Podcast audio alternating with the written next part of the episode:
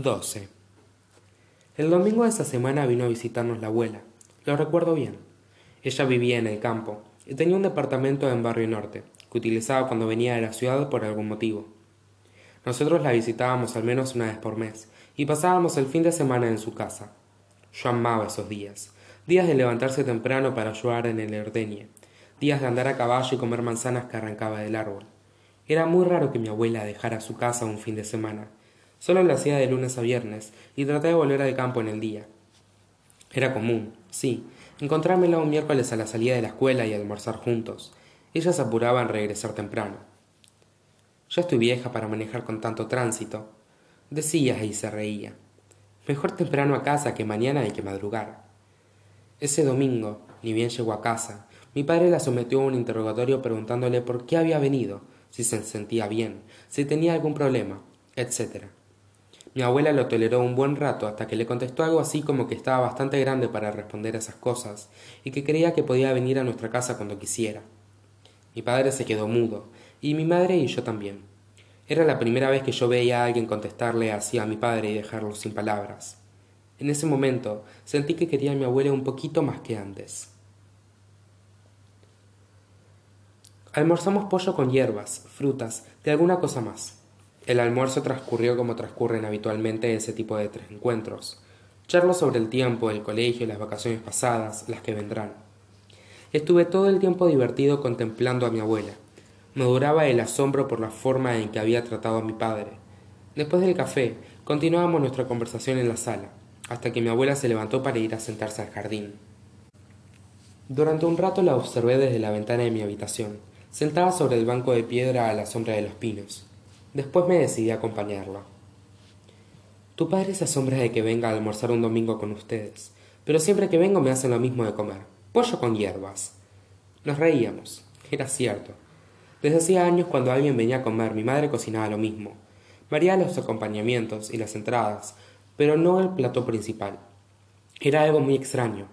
Rara vez mi madre repetía un menú durante el mes cuando cocinaba para nosotros. Es más, es una excelente cocinera. Nunca un plato tuvo dos veces el mismo sabor. Siempre modifica algo. Siempre encuentra algún ingrediente que modificar, ahora en cantidades ínfimas. Tal vez media cucharadita más de paprika, o cosas por el estilo. De ahí que resulte más ridícula su obsesión por el pollo con hierbas, aunque para hacer honor a la verdad, siempre estaba exquisito. Cuando paramos de reír, hablamos de lo que siempre hablábamos entre nosotros, el campo. Me contó acerca de Noche, una yegua que a mí particularmente me gustaba. Siempre a mis visitas, hiciera frío o calor, con lluvia o con sol, iba hasta el corral. Me acercaba despacio, le daba terrones de azúcar, la acariciaba y recién después la montaba. Era una suerte de, ritual que compartíamos. Noche me miraba llegar y seguía en lo suyo. No levantaba las orejas, no hacía ningún gesto. Esperaba. Yo, yo sabía que ella disfrutaba de nuestros encuentros tanto como yo. No podría explicar cómo, pero lo sabía. Me enteré de que fuiste a la casa de Ezequiel, dijo mi abuela de repente. Me quedé de una pieza. Miré desesperadamente alrededor. Si mi padre se enteraba era capaz de encerrarme en un convento y hacerme monja. Quédate tranquilo, no les dije nada a tus padres, dijo leyéndome el pensamiento. ¿Y vos cómo, cómo te, te enteraste? tartamudeé. Lo leí en el diario, y se rió. Yo no pude ni siquiera esbozar una media sonrisa. Estaba esperando que la tierra se abriera y me tragara. Me lo contó Ezequiel, por supuesto. Ezequiel. Eso realmente no entraba en mi cabeza. No me lo imaginaba llamando a la abuela para contarle que yo lo había ido a ver. No lo podía creer. Sí, claro, Ezequiel, tu hermano. Sabes quién es, ¿no? Otra vez silencio, otra vez angustia. Todo parecía indicar que la angustia no me abandonaría.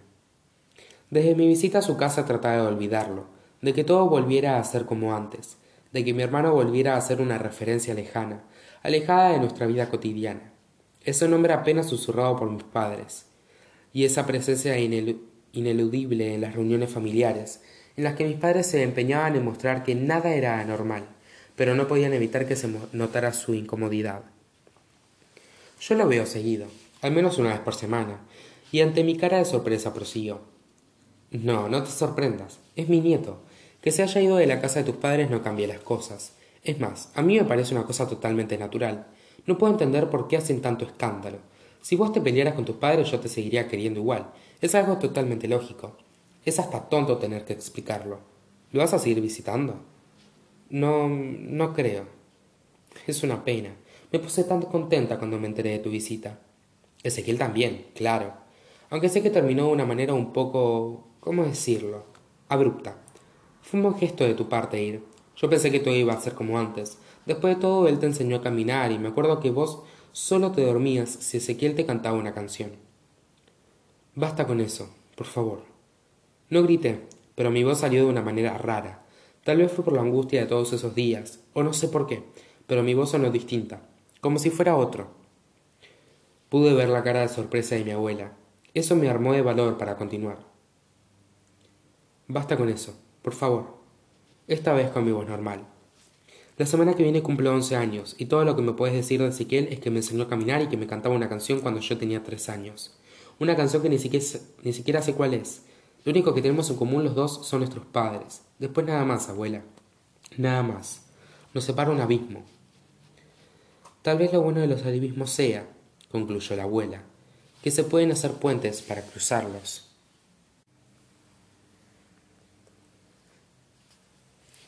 13. Después de que se fue la abuela, me quedé dando vueltas y vueltas en mi cuarto. No sabía qué hacer, pero sí sabía lo que no quería hacer. Pensar. En mi cabeza se agolpaban Ezequiel y mi padre, puentes y abismos, y a pesar de no haber sido mencionado en nuestra charla, el SIDA y el ave de rapiña. En la televisión daban el mundo de Disney. Nada lograba deprimirme más. Esos brillos, fuegos artificiales y sonrisas de la presentación me producían dolor de estómago. Busqué entonces un libro. Todos los que me interesaban ya los había leído, algunos releído. Los que quedaban eran esos libros, típicos regalos de cumpleaños que el abuelo de alguien leyó a los ocho años y le gustó. Entonces, a los ocho años del padre, de ese alguien le regalan también ese mismo libro. Y obviamente el padre alguien, a los ocho, recibe también ese mismo libro acompañado de una frase de este estilo. Seguramente lo disfrutarás mucho, pequeño alguien. Tu abuelo y yo, o tu padre y yo, depende, lo hemos disfrutado mucho también. A nadie le importa que hayan pasado al menos 50 años y que no todos los libros resistan el paso del tiempo. De esa lógica, a regalarlo en el primer cumpleaños, hay un paso muy corto que se da habitualmente. Decidí ir a comprarme un libro de la librería del shopping. No lo sabía en esos años y no estoy seguro de estar en lo cierto ahora, pero sospecho que uno se hace lector para completar lo inacabado, para completarse. Y así, conforme van pasando los años, van cambiando los gustos y nos parece mentira que hayamos disfrutado ciertos textos que después creemos execrables. Seguramente no pensaba en esto cuando caminaba por San Isidro para ir a buscar un libro que me liberase de la angustia. Sí recuerdo de mi desazón cuando llegué a la librería. Pregunté por Clara y me contestaron que tenía Franco. Habitualmente las embarazadas nos inspiran dulzura. La embarazada que me informó que Clara no estaba y agregó con su mejor sonrisa a McDonald's, ¿Te ayudo en algo, tesoro? Me inspiró repugnancia. Supongo, a la luz de los años, que la buena mujer tal vez no era tan desagradable, pero yo a Clara debía el haberme hecho lector. Ella siempre me había recomendado buenos libros y sabía cuáles darme según mi ánimo. Gracias a ella descubrí autores que mis amigos, aun los más lectores, ni siquiera rozaron. Creo que ella fue mi primer amor. Yo suponía que esos libros eran solo para mí, que no tendría otros clientes a quienes recomendárselos. Tal vez no fue tan bueno que yo me hiciera lector a su imagen y semejanza, y que ella me ahorrase los dolores de cabeza. Nunca lo sentí así, siempre creí que tenía una especial percepción para saber lo que yo iba a disfrutar, y estoy seguro de que ella disfrutaba recomendándome. Ese domingo en que ella no estaba, no encontraba qué leer, tal vez por mi estado de ánimo, tal vez por mi dependencia. Revisaba todos los estantes, aun los de los chicos más pequeños. Me entretuve buscando Wally, o algo parecido, a pesar de que nunca me gustaron esos libros, y de repente me encontré con una pila de María Elena Walsh. Los abrí, los hojeé. En uno de ellos, no recuerdo en cuál, me encontré leyendo o cantando, o no sé. Mírenme, soy feliz, entre las hojas que caen, cuando atraviesa el jardín, el viento en monopatín. La canción del jardinero la canción con la que me acunaba Ezequiel. Sentía su voz en mi cabeza. Yo no soy un bailarín, pero me gusta quedarme, quieto en la tierra y sentir que mis pies tienen raíz. Ezequiel. y otra vez la sombra del ave de rapiña, cada vez más cerca. Creo que me mareé, y o no sé bien qué pasó. Lo que recuerdo es la pila de los libros en el piso, toda la obra de María Elena Walsh tirada, la cara de espanto de la embarazada, y yo corriendo como alma que lleva al diablo. Supongo que todos pensaron que me había robado algo. Sé que no paré de correr hasta el río. Lloraba. No me podía sacar de la cabeza la cara de la gorda, el ave de rapiña, los libros en el piso, y la voz de Ezequiel cantando. Aprendí que una nuez es arrugada y viejita, pero que puede ofrecer mucha, mucha, mucha miel.